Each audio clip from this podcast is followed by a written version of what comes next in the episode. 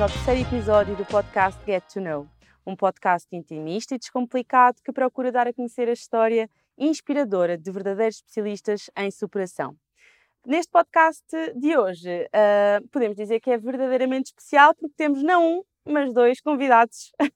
é que temos não só uh, o Jorge Paiva connosco, como também o seu companheiro e cão-guia, o Zangão. Bem-vindos! Sim, boa tarde, olá, obrigado. Boa tarde, ou bom dia, ou boa noite, conforme. Certo, depende da hora que a gente aqui publicar o podcast. Sim. Isso vai depender aqui do nosso amigo Rui. Uh, então, uh, para vos enquadrar aqui um bocadinho da história do Jorge, uh, o Jorge nasceu com baixa visibilidade e aos 47 anos, por conta de um glaucoma, ficou cego. Como é que se aprende a viver e a retomar o dia a dia depois de uma situação como esta, Jorge? Sim, pronto. Então é assim, eh, todo, todos nós, eh, é, um, é um processo, cada, cada pessoa tem uma história, cada, cada caso é um caso e, e cada pessoa tem a sua forma de encarar depois as situações, mas, mas eu acredito que na, na realidade passa -se sempre por, eh, é importante passar por uma fase de, de, de luta ou uma fase, uma fase de desespero, não é uma questão de ser importante, é uma questão de, é, é preciso saltar essa não queimar etapas, passar, passar essa etapa. Depois esse processo pode ser mais complicado, mais simples, mais longo, mais curto. Depende novamente, novamente cada, cada, cada pessoa é uma história. Uh, mas uh, pronto, há sempre, aquele, há sempre aquela fase do desespero que uma pessoa pensa o, o que é que me aconteceu, ou porque é a mim, ou, uh, mas depois nós temos que, passando, passado aquele, aquele choque, aquele momento inicial, depois nós temos que encarar a, a situação, viver a realidade, pensar que nós só temos esta vida e temos que a aproveitar e começar a procurar soluções, a definir objetivos e a ir em frente e a, e a encontrar um caminho, não é? Ok. O Jorge, na altura, trabalhava como analista financeiro, não é? Sim. Um, sentiu que, de alguma forma, um, isto condicionou o seu, o seu lugar no mercado de trabalho ou a sua profissão de alguma forma? Uh, não, não, porque por acaso coincidiu uh, muitas alterações a nível profissional que, tenha, que aconteceram desde esse momento, mas foi um pouco por coincidência, não tem uma relação direta, até porque eu sempre isto foi há quantos anos? Foi em 2015, uh, portanto há sete anos, não é? Certo. Está a fazer sete anos, foi ao longo do ano de 2015. Uh, mas nós, te, eu, eh, no meu caso, acabou por coincidir um, um, um pouco mais tarde, a partir de 2018. Uh, eu pronto, promovi algumas alterações, mas foram um pouco, não foi, não foi fruto das circunstâncias, foi eu que, em função de novas vivências, novas experiências, achei que não era o que, o que tinha andado a fazer até ali, já não me realizava, eu não, não gostava, já não me sentia identificado, e eu próprio achei que era a altura de romper talvez com uma fase de alguma estagnação e piloto automático em termos profissionais e ir à procura de, de coisas que me realizassem mais. Foi mais a circunstância de eu ter ficado cego e depois de ter conseguido um cão-guia e, os, o conjunto, a rede de, de, de, relações e de contactos que eu estabeleci a partir daí, foi mais isso que me motivou, que me inspirou a mudar um pouco a, a minha vida em muitos níveis e também a nível profissional foi mais isso do que propriamente uma consequência da circunstância de ter ficado seco. Isso é incrível, portanto não, não, não sentiu de que de alguma forma tivesse havido discriminação ou que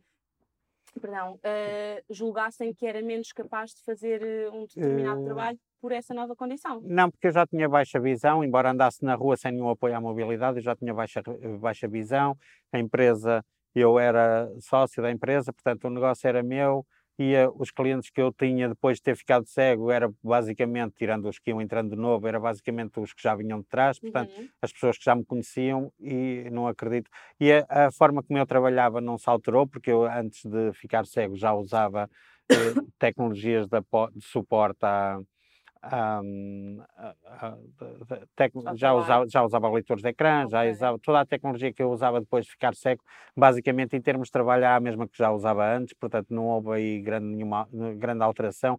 Uh, quando muito tive que redirecionar alguns conceitos, porque eu ainda conseguia ver pós-ecrãs e conseguia ver o layout dos documentos, as formatações, essas coisas, e eventualmente depois, mas mesmo esse conhecimento depois facilitou mais tarde, porque eu, apesar de não, não ver, sabia através da informação que ia recolhendo do, dos leitores, sabia exatamente o que estava a fazer e sabia com que layouts e com que suportes é que estava a trabalhar. Portanto, a nível profissional, no, no curto prazo, não teve, tirando ali algumas pausas por causa de por questões médicas, de operações e assim, Sim. mas tirando, mas mesmo essas foram sempre questões de um dia, dois dias e, e nunca teve assim grande, grande impacto a nível profissional. Foi mais um, foi, as alterações que, que ocorreram foi mais resultado do, da minha própria inspiração e motivação e de querer fazer coisas novas e, do que propriamente pela circunstância de ter ficado cego. Isso, no meu caso, não, não teve impacto. Ok. Até porque o Jorge não ficou uh, logo cego, ou seja, houve ali uma fase em que houve uma tentativa de, uh, com, com algumas cirurgias, tentar perceber se uh, o glaucoma não não lhe tiraria a visão por completo, não é? Hum, não, eu propriamente visão útil eu deixei de ter quase de imediato. Eu comecei a ter problemas de, de graves de visão em fevereiro, março, no início de 2015. Uhum. Depois, a partir de, de abril, quando os vários, vários tratamentos não resultaram para controlar a tensão ocular, eu comecei então a fazer cirurgias. Okay. Claro que a ideia inicialmente era fazer só uma, com uma técnica de ambulatório, anestesia local, mas depois não resultou. Passado 15 dias estava tudo na mesma. Depois, eh, ao longo dos quase, talvez, 10 meses seguintes, até início de 2016, fui fazendo várias, várias intervenções, umas com de ambulatório, outras com anestesia geral, sempre sempre técnicas diferentes para tentar conseguir o mesmo objetivo. E curiosamente eu fazia, ficava resolvido e passado duas, três semanas eh, voltava tudo ao, como se não tivesse acontecido nada, foi assim uma fase. E neste, nesse processo Claro que eu quase logo de início fiquei, deixei logo de ter visão útil, eu já não conseguia andar na rua sozinho, logo para uhum. aí a partir de maio, junho de 2015. Só que estávamos ali num processo de fazer tentativas e experiências e mantinha sempre aquela esperança de ou, que aquilo era uma situação temporária, que depois o, o que era uma, uma intervenção física no olho, que depois o cérebro com o tempo se iria adaptar às novas circunstâncias e ia recuperar a visão, era um bocado a expectativa que existia, só que isso nunca aconteceu, não é? Uhum. E uh, curiosamente eu próprio, ainda, ainda quando o meu médico uh, na, na, clínica, quando, quando estávamos a planear novas intervenções, eu próprio já tinha, acho que já tinha percebido que Estava a fazer aquilo um bocado mais por descargo de consciência, mas já, já acreditava que não. E comecei logo a tentar procurar soluções, porque eu estava a trabalhar, precisava de continuar a ser independente na minha mobilidade, não estar dependente de outras pessoas. E, portanto, logo desde, desde o início eu comecei a, a procurar primeiro soluções de orientação e mobilidade, aprender a, a utilizar uma bengala para, para continuar a deslocar-me autonomamente. Depois a questão da candidatura para, para me ser atribuído um cão-guia, portanto esses, os dois processos foram correndo em paralelo, mais ou menos ao longo de 2015 e 2016. Ok, oh Jorge, e quando, quando nós vemos as nossas expectativas defraudadas, um, como é que se encara quando sabemos que a nossa vida vai dar uma volta de 120 graus? Qual é o mindset que é preciso ter uh, para encarar uma situação destas? É, é assim. Uh, Pergunta complicada. Não, não, é, tem, várias, tem vários, vários, várias vertentes aqui. O que é que se passa? Eu sempre soube, as pessoas que têm glaucoma sabem sempre que têm ali uma situação potencial, de potencial perca progressiva de, de visão. Pode não acontecer se as pessoas conseguirem controlar regularmente os valores de atenção a níveis normais, ou de forma, uma forma forçada, com medicação, ou de forma natural, mas mesmo conseguindo isso, que foi o meu caso, há sempre a possibilidade de um dia essa, essa situação não, não ser mais possível. E, portanto, eu sempre soube, aí, a partir da adolescência, que um dia podia ficar cego. Okay. Só que isso era, isso era o. era uma hipótese remota. Não, e não só, era uma questão, uma atitude mental racional, digamos assim. Mas eu, okay. eu acreditava sempre que isso nunca ia acontecer e que ia sempre contornar com tratamentos, com medicação, com não sei o que, iria sempre conseguir controlar, nunca, nunca me iria acontecer e de facto foi, por acaso ainda há pouco tempo, há uns dias escrevi sobre isso, se eu tivesse morrido antes dos 47 anos, isso de facto tinha acontecido, eu tinha sempre conseguido. sorte, é o azar foi que eu não morri. é tudo uma questão de perspectiva na vida. e portanto, o que aconteceu? Quando isso aconteceu, claro que foi sempre uma situação muito complicada no momento, naquelas semanas, que foi um período muito curto também, mas foi um período complicado, mas por outro lado eu sabia que estava a enfrentar uma situação que eu sabia que não é surpresa, não é como uma pessoa ir na rua, ninguém está à espera de ser atropelado, não é? E uma pessoa vai na rua, por exemplo, e tem um acidente e não está a contar com aquilo. Não, ninguém vive a pensar, eu um dia ainda hei de conseguir, ainda hei de ser atropelado. Portanto, não é, uma, não, é, não é o mesmo caso. Portanto, eu sabia que isso é uma situação que podia acontecer. Uh, e quando aconteceu, eu disse: Pronto, cá estamos, então, ok. Agora afinal, é lidar. Agora é lidar com isso e, e, e seguir em frente. E aqui o seguir em frente também passou pelo seu amigo Zangão. Uhum. Como é que aqui o Zangão, que está ferradíssimo a, a dormir e a ter uhum. sonhos, uh, quando é que o Zangão surge na sua vida? É assim, o Zangão surge um bocado por acaso. Okay. Que eu, antes de ficar cego, nunca na vida eu tinha posto a hipótese, ou pensado, ou sequer, se calhar, se calhar sabia que existia, já devia ter visto algum apontamento, alguma reportagem, mas não era, não era um tema. E, um, e quando fiquei cego, o que eu procurei na altura foi orientação e mobilidade, aprender a usar eh, bengala de, de uma forma metódica, correta, não por eh, não como autodidata, mas aprender mesmo os, os, conceitos dos toques, do varrimento, pronto, não interessa técnicas que se usam e conceitos de ecolocalização, uhum. aquelas coisas que se aprende. Uh, isso era o foco. Depois, a, a, a minha professora de orientação e mobilidade, a Alexandra, é que numa reunião e um pouco dá-me ideia que ela também não tinha muito conhecimento ou não tinha, não sei se tinha algum, se já tinha lidado na prática com alguma situação. E o Jorge já tinha alguma destreza com a bengala? Sim, com a bengala. Altura. Okay. Uh, uh, não, antes, no início não, mas depois comecei a ter aulas okay. e comecei a orientar-me depois uh, sozinho. Eu até achava divertido. okay. Porque havia situações em que eu controlava bem o ambiente e sabia o que estava a fazer e ia por uma rua e sabia que tinha uma esplanada à frente e portanto eu, eu sabia que ao, ao chegar à esplanada tinha que contornar um bocado pela direita, uhum. sabia exatamente onde ela estava e às vezes já quando me, quando me estava a aproximar acelerava um bocado o passo e as pessoas entravam um bocado em pânico, estavam na esplanada, eu fazia isso um bocado intencionalmente. Depois, pronto, é, uma pessoa tem que se divertir com alguma coisa. Eu não me ria, não é? Para não dar, mantinha aquele ar, mas para dentro era assim, ah, ok. pronto, curtia a cena, desculpa o termo. Um, e, e eu, eh, pronto, não era, já não estava propriamente naquela idade forte de resistência à bengala, que às vezes alguns adolescentes têm, que é normal, que é sempre ali o. É normal, não quer dizer que deva acontecer, mas é, é normal porque é sempre um é sempre uma situação algo diferente do que as pessoas estão habituadas e cria sempre ali alguma barreira à comunicação, ao contrário do cão guia que faz exatamente o contrário.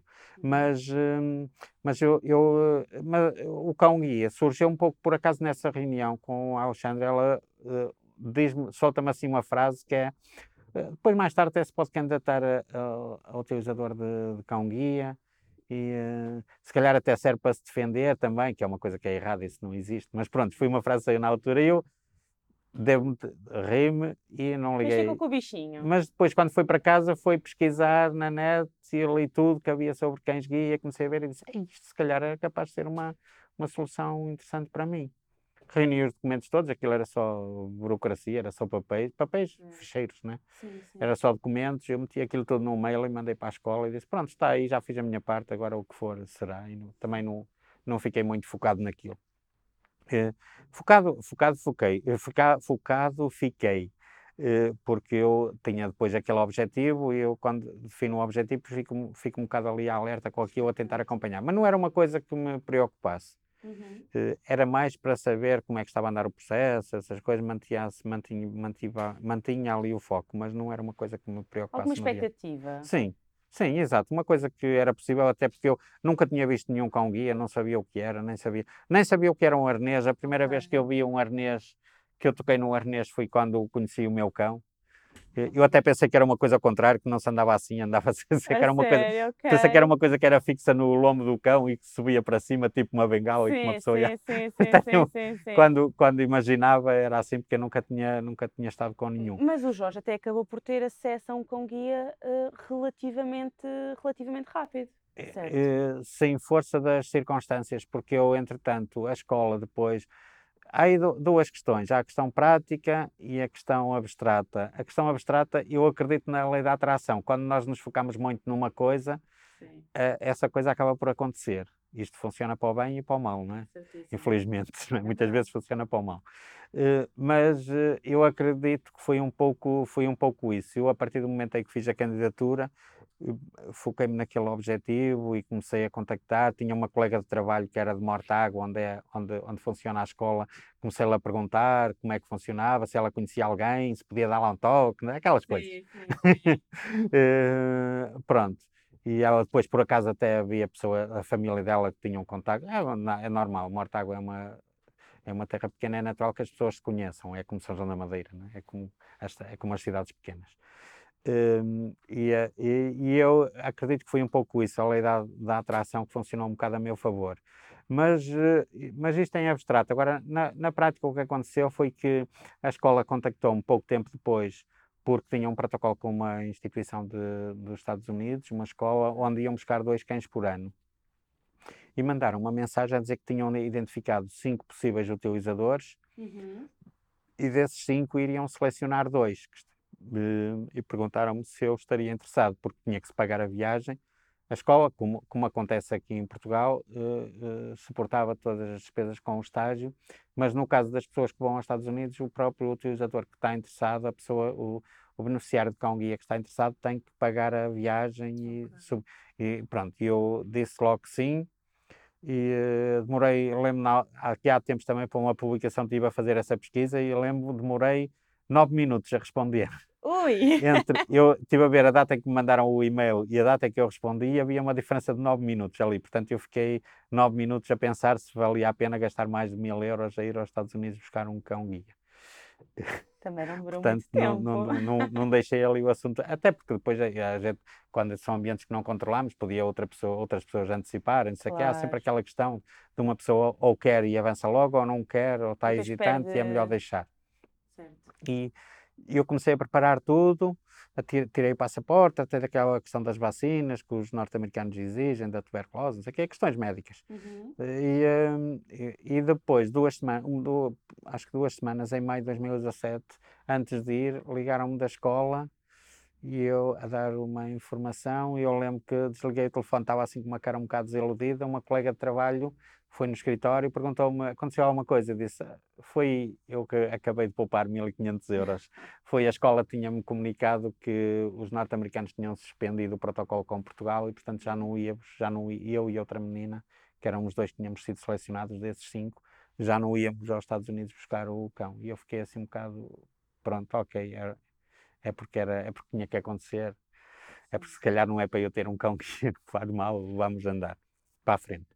E, uh, curiosamente, uma semana ou duas depois, ligaram-me novamente da escola a dizer que eu e a outra menina, uma vez tínhamos tido esse percalço, que tinha-nos sido dado prioridade na atribuição de um cão formado aqui em Portugal. Okay. E pronto, e foi assim que eu fui para a escola, numa semana de, para a escola de cães guia, para Mortágua, numa semana, numa semana de muito calor, foi logo a seguir, a semana a seguir aos incêndios de Pedrógão, da região uhum. centro, estava imenso calor, foi muito difícil porque, pronto, tinha que andar na rua todos os dias a treinar as técnicas de comando do cão, é? os caminhos e, hum, e, e pronto, e, e, lá foi eu. lembro, foi difícil, eu lembro na primeira semana, ou primeira semana, foi essa semana que tive um água. Na primeira noite eu estava assim bastante hesitante, porque depois estava lá, fiquei lá uma semana e à noite estava sozinho no meu quarto lá em Mortágua a pensar o que é que eu estou aqui a fazer, se calhar isto é uma coisa que não funciona, só me vai trazer problemas, vou ter despesas, vou ter problemas com o cão, a entrar nos sítios. Aquelas necessidades é, iniciais. Se calhar era melhor desistir. Uh, pronto, depois uh, o que é que aconteceu? Aconteceu que eu, entretanto, estava sozinho, não podia falar com ninguém, nem devia, não é? Porque estava, tinha ali uma oportunidade que muita gente queria que eu estava a ter, e eu comecei assim com aquela atitude de, bem, se eu desisto agora, nunca mais na vida vou ter uh, um cão-guia, porque há tanta gente em espera, de certeza que não vão dar a oportunidade a quem já teve uma e desperdiçou. Claro. Por outro lado, também há aquela questão da prova social, não é? Se isto existe há 20 anos e estão sempre a ser entregues cães, é porque isto algum resultado tem que ter. E claramente algum resultado teve. Sim, exato. e portanto foi por isso que eu nunca comentei na altura estas hesitações claro. e depois, mas depois a partir do segundo dia que eu comecei a andar, que, que, quando comecei mesmo a tomar consciência que estava a andar com, com bengala, nós temos que andar com cuidado. Podemos, uhum. Pode ter que se identificar um buraco na frente, ou um, objeto, um obstáculo em altura, ou um carro estacionado num passeio, ou uma obra, e só quando, só quando a bengala bate ou identifica é que nós quando eu começo a andar com o cão em passo quase de a, pa, passo ligeiro, digamos assim, a contornar árvores, obstáculos, carros no, nos passeios, a atravessar as estradas sem, sem hesitar, quando o meu o educador do meu cão me costuma começa a dizer tu nem em Coimbra, na Baixa de Coimbra, eu, nem imaginas por onde é que estás a andar, por meio de esplanadas, a contornar árvores. E eu comecei a, a logo ali a, a, ver que aquilo era uma grande solução, que era um, uma coisa extraordinária e comecei a sentir assim uma paixão assim pela uhum. mobilidade com, com, com, com guia, guia até, até hoje, sempre cada vez mais. Oh Jorge, assim. da mesma forma que uh, a cegueira modificou por completamente uh, e por completo a sua rotina, uhum. eu acredito que aqui a chegada do nosso amigo Zangão uh, tenha, tenha acontecido o mesmo, mas de uma forma positiva, claro. Uh, qual é, assim, a grande aprendizagem que o Zangão trouxe para, para o seu dia a dia? Olha, o, o Zangão trouxe muita coisa. O, o Zangão transformou completamente a, a minha vida e de uma forma quase por acaso, quase foi um processo quase inconsciente que eu fui constatando e de repente quando olhei para trás eu digo, Ei, eu já andei isto tudo, espera, já, já avancei estas etapas todas, uh, mudou tudo, mudou o relacionamento, os relacionamentos a todos os níveis, profissional, pessoal, de amizades, tudo, uh, mudou um, a independência, a, liberdade a não estar dependente de ninguém. Já antes de, de, ficar cego não estava, mas agora menos, até também com a ajuda da tecnologia. Sim, também acredito que tenha trazido aqui algum também, conforto. É? Também traz alguma, algum conforto, sim, alguma segurança e, e, e muita informação, mas eh, basicamente o que aconteceu foi que eu uh, de, deixaram, de, deixaram de existir uh, uh, barreiras, barreiras físicas, barreiras à, à, à mobilidade. Uh, eu comecei a abrir muito o meu grupo de influência, digamos assim, o meu, o meu leque de relações pessoais, profissionais, todas, conhecer novas pessoas, ir viajar ir para, no, para novos sítios, coisas que foram acontecendo. Isto é um, é um processo é, é, aquela questão do medo, quando nós, quando nós temos uh, medo de fazer de determinadas coisas e depois começamos a pôr em prática e começamos a ganhar confiança, é aqui um bocado um ciclo vicioso de mais o, o medo ultrapassa-se com conhecimento e confiança e experiência, depois mais, mais experiência, mais conhecimento gera mais experiência, mais experiência, mais confiança, mais confiança, mais é, é aqui um, um, um e to, to, todos estes processos acabam por eh, por eh, derrubar um bocado aqui estas estas barreiras que à partida pareciam existir. Tanto foi que decidiu ir à aventura e à conquista de várias cidades europeias com o seu amigo. Conte-nos lá um bocadinho sobre, sobre essa aventura, como é que isso surgiu. Isso foi uma coisa, é das tais coisas que eu uh, no início olhava assim um bocado para trás e nem sabia muito bem onde é que essa ideia tinha surgido. Mas entretanto aqui agora num exercício de introspeção que eu entretanto fiz aqui há pouco tempo, no, no passado próximo, o que aconteceu foi, eu entretanto com, eu fui com o meu, o meu cão e com outra, com outra destinatária de cão guia, fomos fazer uma, uma passagem de ano em Albufeira, uhum. no, nesse ano ainda, 2017 para 2018. Depois algumas viagens, também, quer por razões profissionais, na altura tinha um cliente em Viseu, ia para lá três dias por semana, mas por, por questões também, tinha estado em Fátima, nos dias 12 e 13 de maio de 2018, uma série de, de experiências. E, e, até que houve um fim de semana também, mais ou menos no, em princípios de 2018, em que nós fomos, eu fui com essa também, essa outra destinatária de cão guia, fomos, passar, fomos fazer umas, umas mini férias, uns dias em Portimão. Depois aquelas experiências de andar ali no, nos, nos shoppings em Portimão, na marina, na praia, nos, na calçada, no Miradouro, depois andar, andar pelas ruas a pé, ir a pé depois de lá, que ainda longe, da Marina até ao, ao, ao Teatro Municipal de Portimão, eh, os jantares, eh, os bares, eh, e eu, eh, aquilo era assim, era uma coisa eu achava tão, tão extraordinária que eu pensei, bem, estar, a, estar a contar uh, a alguém ou estar a escrever nas redes sociais como é que isto é e não, não é suficiente, porque depois a, há pessoas que acreditam, há pessoas que não acreditam, pessoas que não os interessa, pessoas que interessam, não interessa, não, não, não importa.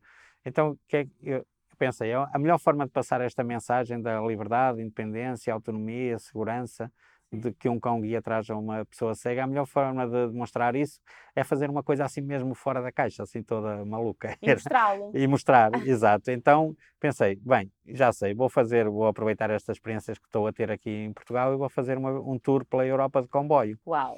Por sítios onde eu nunca estive, sozinho, que não conheço, que não faço a mínima ideia. Com guia. Sozinho com o zangão. Meu Deus. E, pronto, e foi isso que foi esse, esse sonho, digamos assim, que nasceu em princípios de 2018, no primeiro semestre de 2018.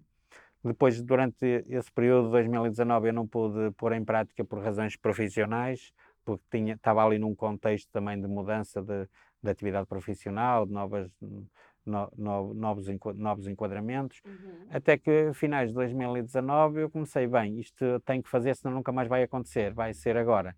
Em princípios de 2020 criei uma campanha de crowdfunding uhum. para financiar este projeto, financiar em parte uhum. este projeto. Eh, apresentei o projeto, lancei a campanha e três semanas depois aparece o Covid. Surge a pandemia. e então eu passo a ter um projeto para uma coisa que não só não era possível, como era proibida, que era uma viagem internacional, é. fronteiras fechadas. Certo, certo, certo. Uh... Mais um desafio. Mais um desafio. Pensei, e agora o que é que eu faço? Desisto, desisto não, suspendo e depois relanço quando isto tudo passar. Primeiro, na, na, altura, quando surgiu o Covid, nós achávamos que aquilo era uma coisa para três semanas, quatro semanas, sim, no mínimo sim, dois meses e o assunto ficava resolvido.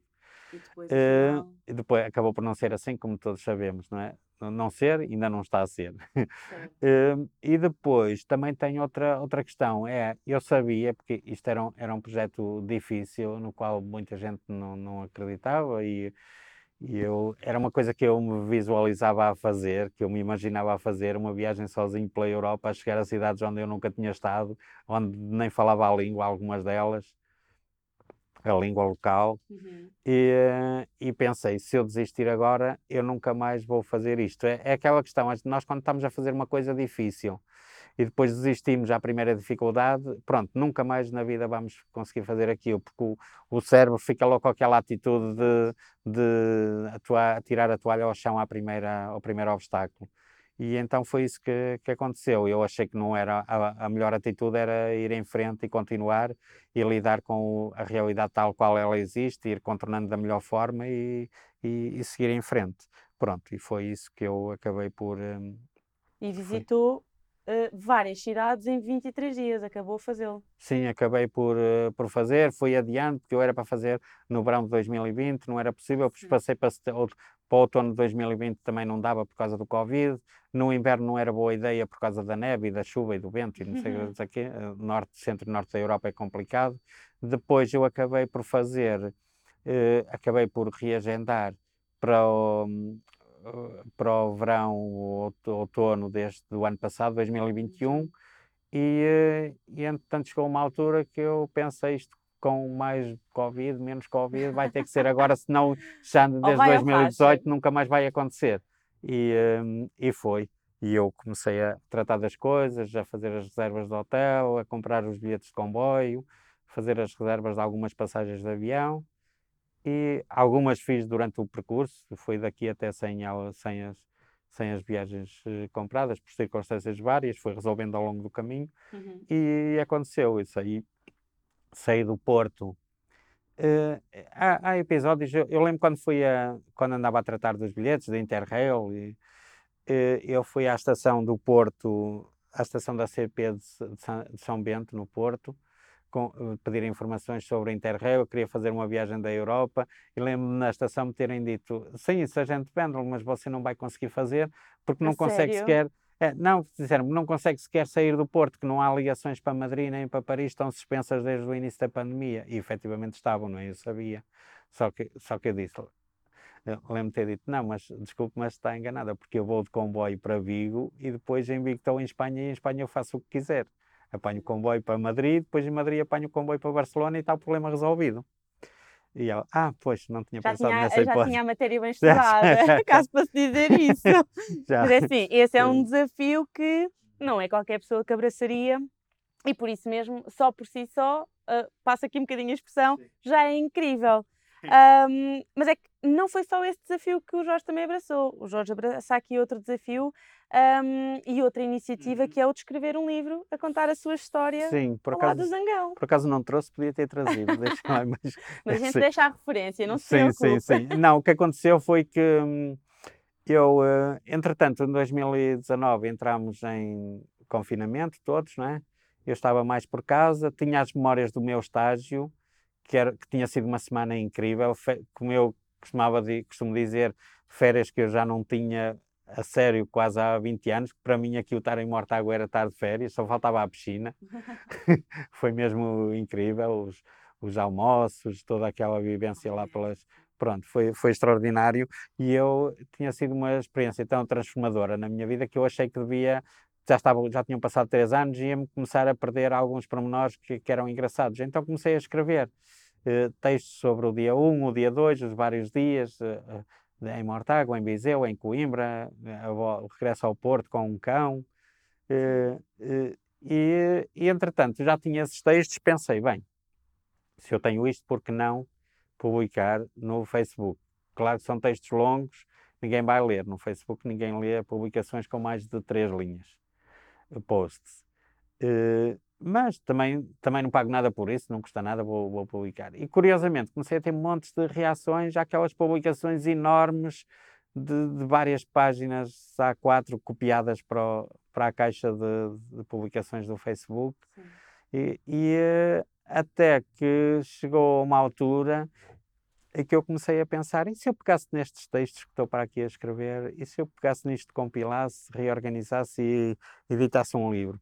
Por isso é que eu costumo dizer na brincadeira que o meu livro, eu decidi escrever o meu livro quando ele já ia a meio, quando já, quando já tinha metade do livro, o que não é boa ideia, porque escrever para as redes sociais não é a mesma coisa que escrever para um livro, que depois isso tem um imenso trabalho à revisão, porque nas redes sociais escreve de uma determinada forma, faz referências a publicações do dia anterior, ou, ou no que está mais acima, ou no que está mais abaixo, isso num livro não, não faz sentido. Deu aí um bocado de trabalho depois os últimos textos não, eu já estava a escrever com um objetivo, já foi diferente, mas os primeiros deu assim um bocado de trabalho, eu disse, ah, se calhar melhor era eu deitar isto tudo fora e começar a escrever tudo de novo, mas acabei por não fazer isso, hum. porque dava muito trabalho. Uh, e já tinha, e nunca se perde tempo a fazer o que já está feito. Tal e qual, mas a minha avó sempre disse: fazer e desfazer é sempre trabalhar. Exato, exato. e, um, e foi assim que o meu livro nasceu. Eu nem fazia a mínima ideia como é que se publicava um livro, quais eram as questões técnicas envolvidas, o que é que isso uhum. implicava, como é que era a comunicação, como é que se fazia a divulgação, como é, as várias possibilidades. E ao, à, à medida que eu ia escrevendo, foi explorando essas soluções, foi procurando soluções para os problemas à medida que eles me iam surgindo e que tinha que, e que, tinha que avançar. E, e foi assim que em finais de 2020, ainda antes da viagem, em dezembro, eh, eu publiquei o meu livro Nascido Novo, como o meu cão guia zangão transformou a minha vida. Tão lindo, tão incrível, a é, sério. Foi, foi mesmo... E, eh, e, e, a sério, esta fase não é, não é clichê, é mesmo verdade. Esta, é um estes, estes anos todos que eu passei depois de ter ficado cego, foi mesmo a, a fase mais incrível da, da minha vida. Uh, não é aquela história de, ah, eu agora não sei o quê, de ver com os olhos que agora que. Pronto, não, não tem nada a ver com isso. Ou, ou, pode ter, mas não é, não é essa a questão. A questão é que o que isso implicou em termos de.